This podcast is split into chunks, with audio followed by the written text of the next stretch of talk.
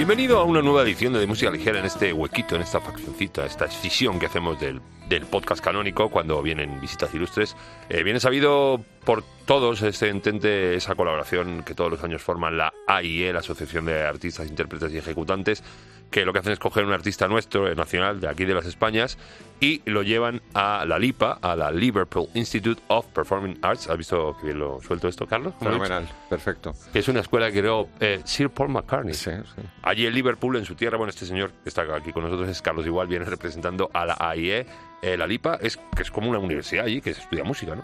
Es una universidad, es una escuela de artes escénicas, puedes estudiar todo lo que se relaciona con lo que pasa en un escenario, pero Show business. show business completo, pero hay danza, hay teatro, hay canto, pero hay tecnología del sonido, hay promoción, hay management, o sea, absolutamente todos los palos que se relacionan. Y lleva ya no, del 2000. Empezó en 1995 en la escuela. Nosotros empezamos en el 96 con el programa de becas, que digamos que es el, es el embrión de este intercambio, y en 2000 fue la primera artista a Liverpool. Se explica muy bien lo que hace. Está allí una semana ensayando con un grupo de alumnos que selecciona la escuela para el intercambio.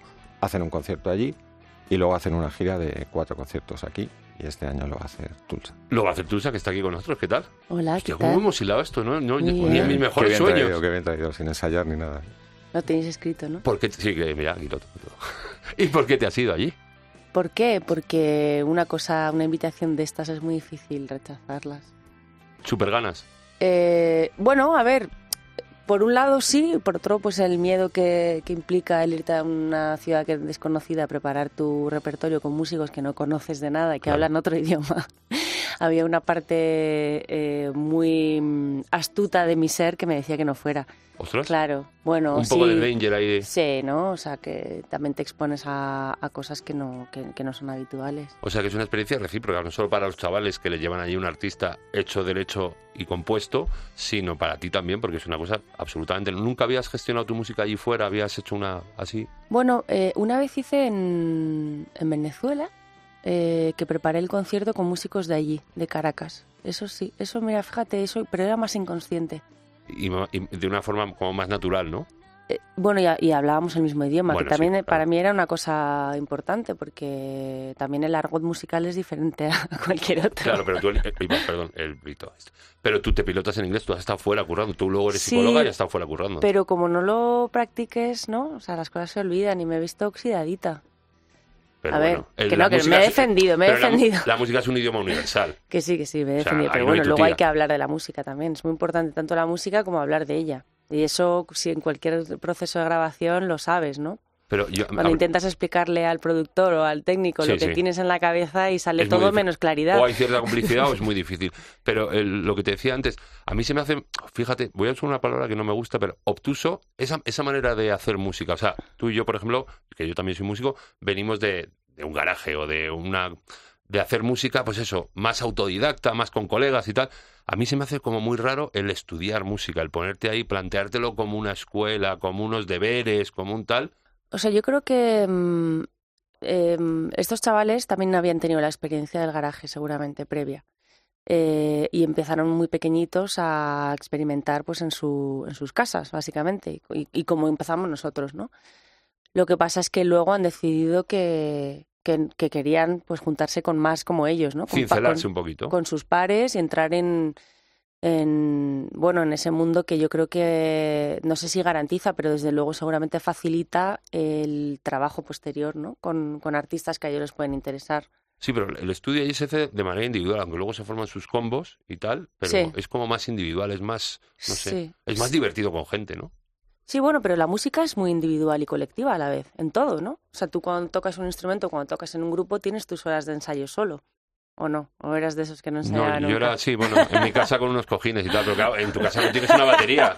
Luego ya cuando eres mayor y convences a tus... Yo me acuerdo la primera vez, pues convencí a mi padre y duró la batería en casa dos días. Al segundo día se con los vecinos y fuera la y batería. se fue qué pena Y tuve que buscarme un local y bueno, Sí. eso, eso ya es Bueno, y historia. en mi caso, yo también tuve experiencia de conservatorio, ¿vale? O sea, en unos años estuve en el conservatorio y es verdad que mi, mi cabeza rockera va por otro lado, pero, pero no considero que todo lo que aprendí en el conservatorio sea inútil ni nada por el estilo, sino que es como otra rama de, de la música. A turrón, tú llegas allí a Liverpool, te presentas el primer día y ¿qué te encuentras? Ma- primero mandas un set list, ¿no? Sí, Para que los chavales se set partituren list. todo, se lo estudien y tú llegas el primer día. Hola, buenas tardes. Hola, buenas o buenos tardes. días. Mandé un setlist a Tim Pike, que es el, se puede decir, el director, director musical, musical, de- sí, del del proyecto. Eh, y le dije, mira, yo o sea, sé que hay mucha guitarra en mi repertorio y tal, pero me gustaría prescindir lo más posible de la guitarra y darle una vuelta a las canciones desde ahí, ¿vale? Hacer una producción distinta a lo que habías sí, hecho con tus canciones. aprovechar que hay otro tipo de instrumentos y tal para, para realmente que haya un juego, ¿no? Un juego diferente. Entonces, bueno, pues con esa premisa me planteé ahí y, y empezaron a tocar las canciones y sonaban. ¿Esos chavales cómo los eligen? Eh, ¿Se postulan ellos? Dicen, yo quiero, me apunto en una lista y luego hay un- habrá un proceso de selección. A partir de lo que yo les mando y lo- la idea que tengo, Tim empieza a hacer como sus cábalas y entonces Este- se lo este- propone a gente y ellos también a la vez se apuntan. O sea, tiene que haber un... No, no- nadie viene obligado, ¿vale? Y Que eso es importante. ¿Y surge la magia desde el minuto uno? O sea, los tíos son tan buenos, son allí te preparan también como para desde el minuto uno que haya complicidad o una puntita. A ver, desde el minuto uno suena, que ya es muchísimo. Sí, sí. ¿Sabes? Que es un poco milagroso que tú, bueno, pues gente que no conoces, ¿no? Que llegas ahí, empiezas a tocar una canción tuya antigua y se la saben. Entonces eso es bastante maravilloso. Luego la magia, lo que tú dices magia, tiene que surgir después porque es que es algo tan misterioso que depende incluso de cómo te caigas, ¿no? Con la gente. Em, y otra cosa que me ha pasado es que he cambiado un poco el repertorio o he puesto énfasis en canciones que yo no esperaba porque también a ellos les gustan más unas que otras. Claro, tú el rapper lo haces, el setlist, como lo quieras llamar, ¿lo haces pensando dónde vas o ese, tengo un momento vital que necesito hacer estos temas o cómo es? Bueno, es, ha sido como muy eh, ad libitum, en plan, ¿qué me, qué me apetece a mí tocar primero? Y como cuento con estos instrumentos, que normalmente no cuento con ellos, como tres vientos, coristas, etcétera, claro, eh, dentro de esto, ¿qué, ca- ¿qué canciones veo ahí? Entonces, bueno, ha sido una mezcla como de qué me apetecía a mí. También me apetece tocar canciones viejas porque son como nuevas ahora mismo. ha pasado Claro, mucho son, tiempo. son temas nuevos. claro. Claro. No temo hacerme daño hasta que es demasiado tarde. Tengo sueños las noches que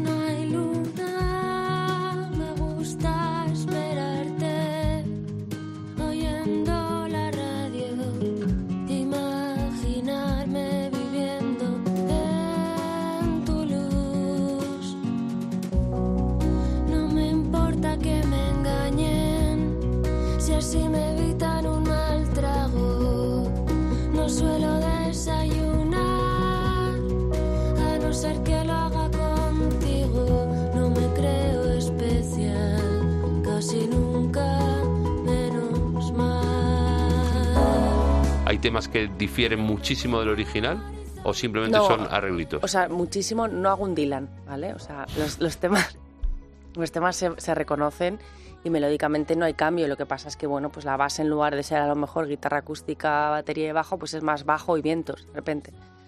¿No? Entonces sí, eso aprovechar ya... los vientos para hacer una melodía que antes hacías con otra cosa. Eso es, eso es, Y te plantas, y son, eh, estás ahí toda una semana, mañana y tarde, eso es. eh, régimen cerrado de Sí, sí. ensayos, o sea, sí. todo muy británico. Entonces les ha pasado una cosa este año eh, con lo que yo creo que ni, ni ellos contaban, que es, por un lado, han, han sido sede de Eurovisión, Liverpool, y la ciudad se ha volcado muchísimo. O sea, me hablaban como si fuera, no sé, habían... y luego creo que han coronado un, un señor y ha habido allí... Eh, Eso no, no creo que, que les haya afectado tanto a la escuela en concreto, pero, pero Eurovisión sí, porque muchos de los alumnos estaban implicados en la propia ceremonia, han sido músicos. Ah, qué bueno. Sí.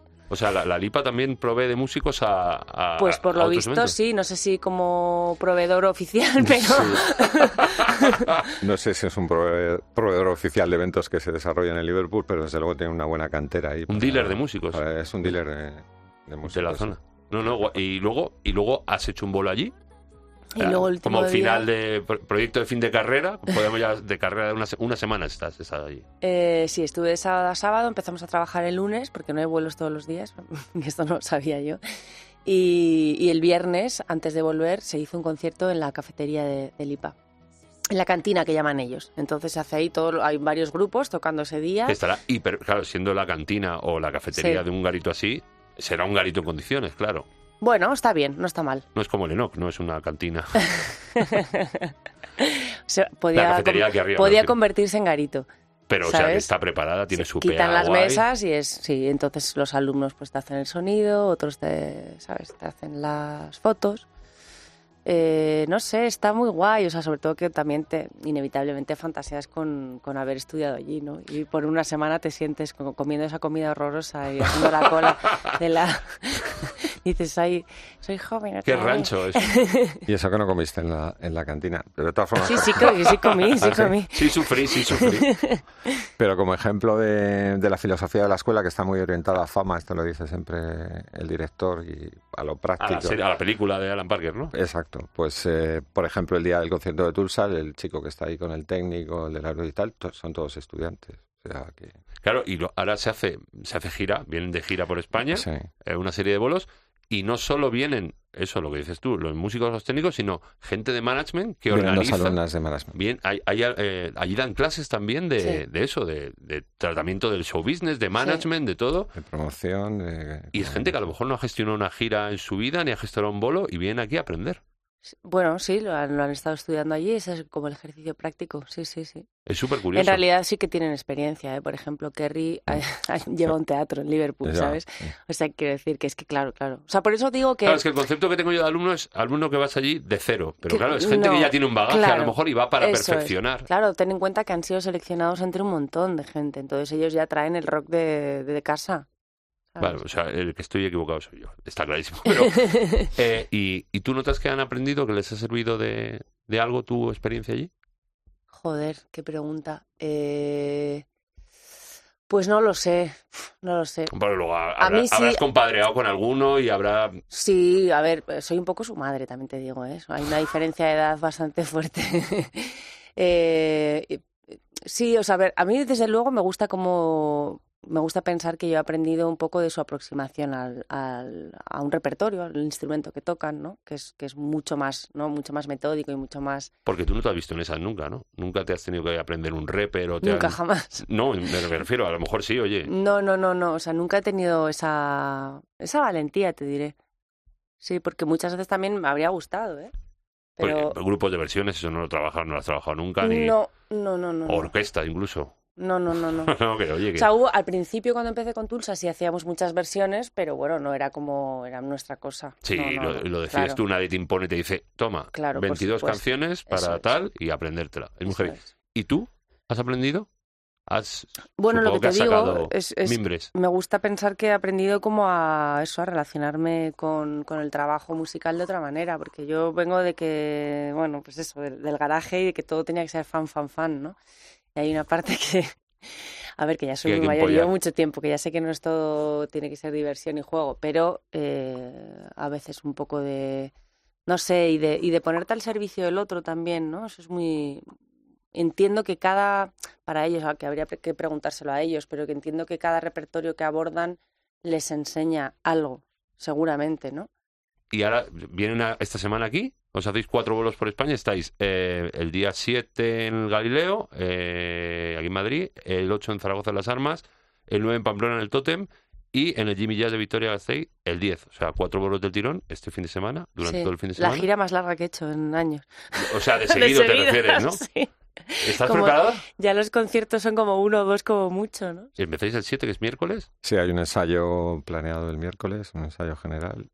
Por Pero bueno, ya está todo ensayado, si lleváis una semana ahí dándolo todo. Quedan cositas.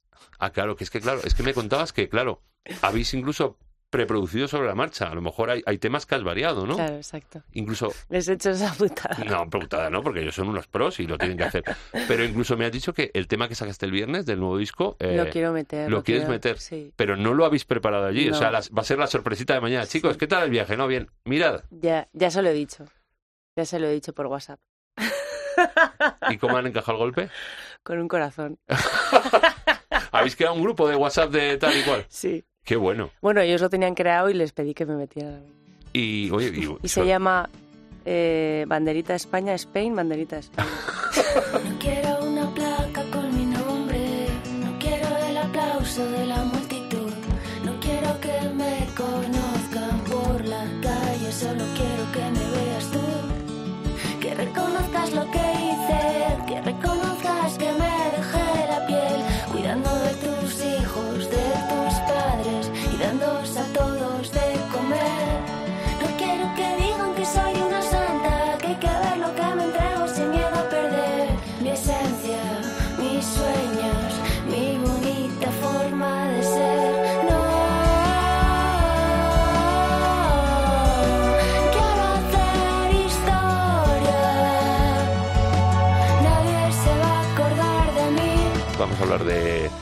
nuevo disco que se llama Amadora, que es eh, una señora, Es un personaje. es un personaje, Es un personaje por de el que pasan todo, todas las mujeres, por así, donde se ven Sí. representadas todas las mujeres, ¿no? Bueno, las que quieran.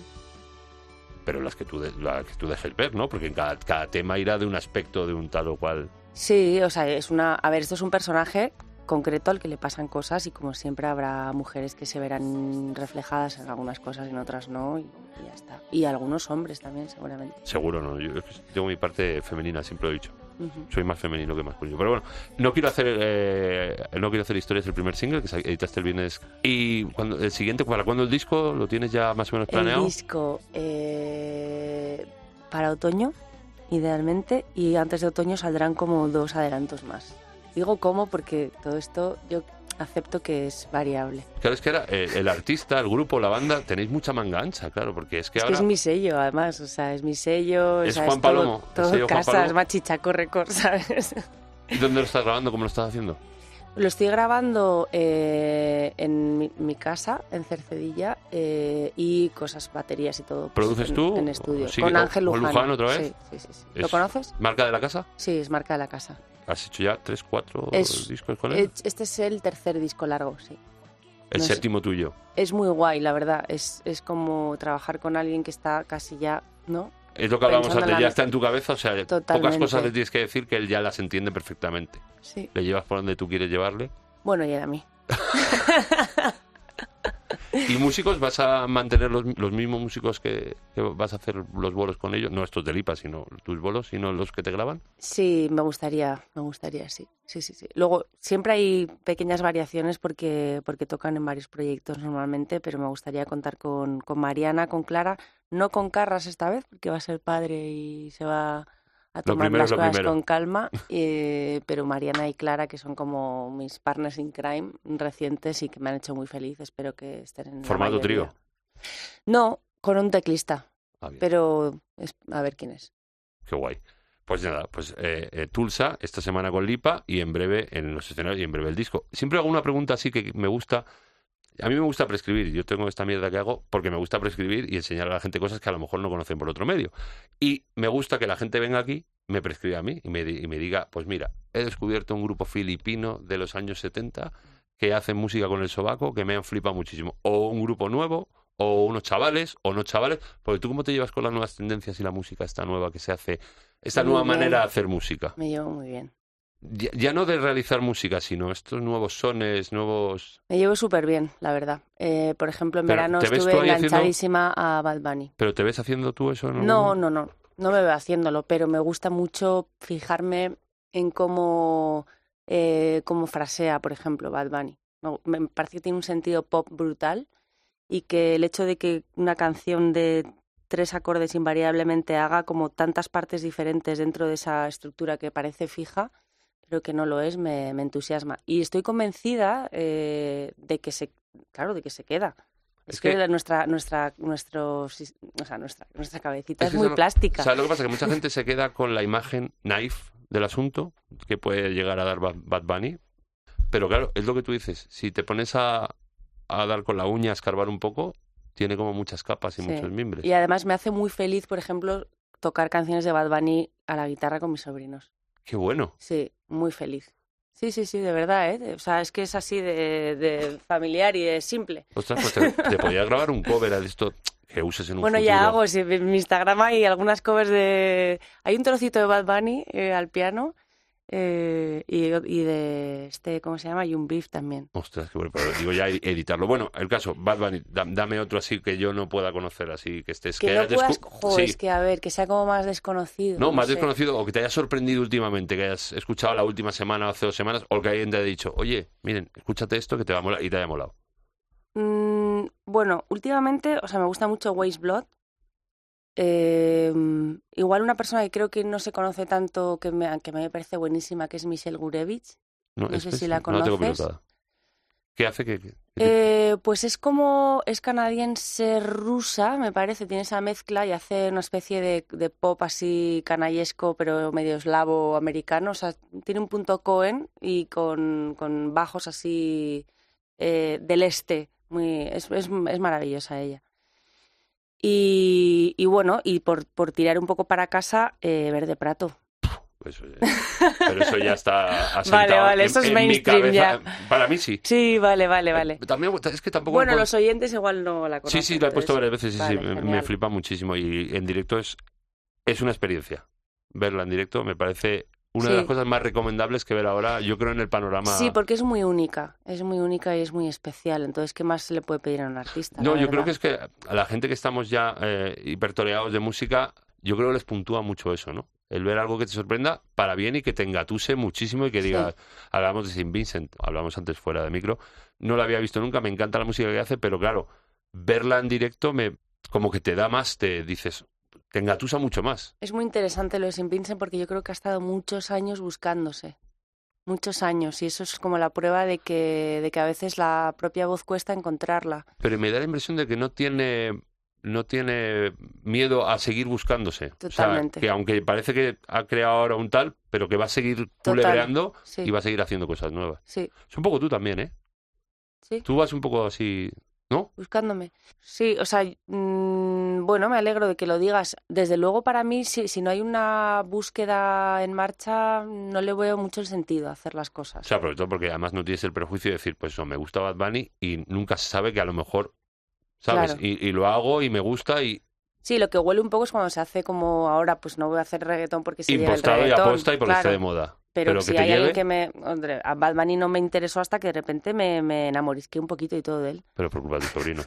¿Eh? Por tu culpa de tus sobrinos también. No, pues porque empecé a ver como a ver entrevistas de él, me parecía súper listo, luego a escucharlo, me, me llegó a gustar todo de Y él. hace lucha libre, además. que- que yo he flipado que... la- esta- lucha libre te lo juro, sí, sí, sí. Ha hecho algún combate en algún evento especial y yo digo, este tío está girado. Y se mete en el ring y se salta y se pega y... Tiene esa cosa, sí. La locura. Miren, muchísimas gracias por estar. Gracias a ti, Espero que te hayas Marcos. pasado pipa Me lo he pasado bien, y que te lo pases pipa esta semana con los muchachos. Eh, y nada. los muchachos. Los muchachos, sí, son muchachos y muchachas, ¿no? Hay, hay de Muchachas, sí, todo allí. también. Eh, y que te lo pases pipa y nos Muchas vemos gracias. eh, en unos meses, has dicho en octubre. En octubre o así. Nos volvemos a ver. Gracias. I love you. Adiós. Todo está bien, todo está bien. Puedo soportar otra pequeña embestida.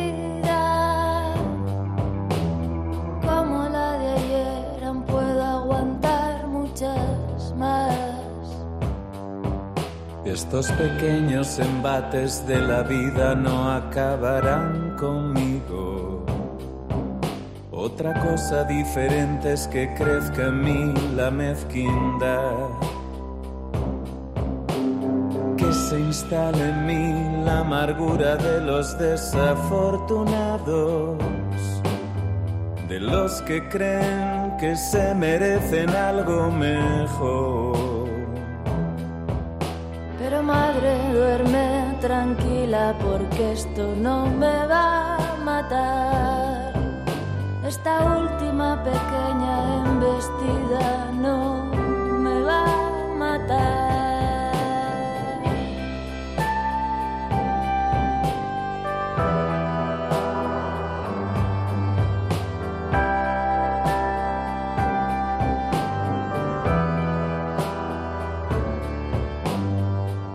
ser cabal, he de ser cabal, no demasiado, lo justo para sobrellevar.